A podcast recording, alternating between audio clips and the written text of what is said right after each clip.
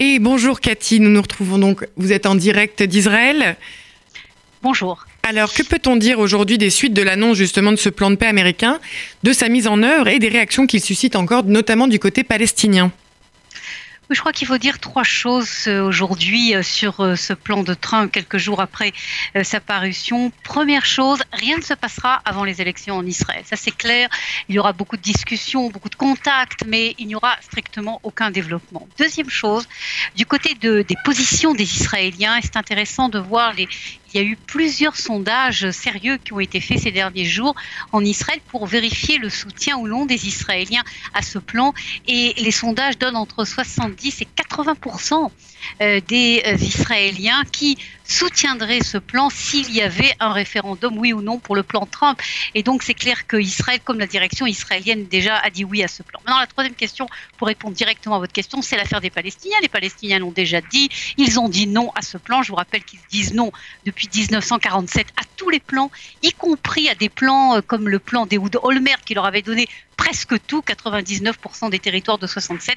Et donc la discussion maintenant qui s'engage est de savoir est-ce que le plan de Trump va pouvoir être appliqué sans les Palestiniens, à savoir que certaines parties du plan de Trump, par exemple certains aspects de l'élection, pourront être appliqués par les Israéliens. Encore une fois, il faudra attendre le lendemain des élections pour savoir dans quelle direction ira le gouvernement.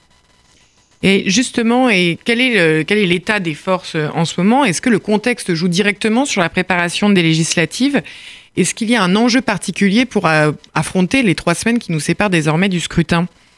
Écoutez, à mon avis, ce plan de Trump ne jouera, euh, ne joue et ne jouera strictement aucun rôle dans le résultat des élections, tout simplement parce que, comme je viens de l'expliquer, ce plan fait en fait l'unanimité en Israël et notamment, il n'y a strictement aucune différence entre les réactions du Parti bleu et blanc de Benny Gantz et euh, celles de Benjamin Netanyahu qui soutiennent ce plan. Et donc, comme il n'y a pas de différence entre Gantz et Netanyahu, ce plan ne jouera pas de rôle, sauf que certains disent, on, la discussion c'est nous, on saura mieux appliquer le plan que vous et ça ne convaincra pas les Israéliens. Pour faire un changement par rapport aux, situations de moitié-moitié dans lesquelles on continue à être selon les derniers sondages, il faudrait convaincre plus que 300 000 Israéliens. Vous imaginez que c'est carrément impossible de convaincre aujourd'hui 300 000 Israéliens. Toutes les informations en fait convainquent que les convaincus et chacun reste dans son camp.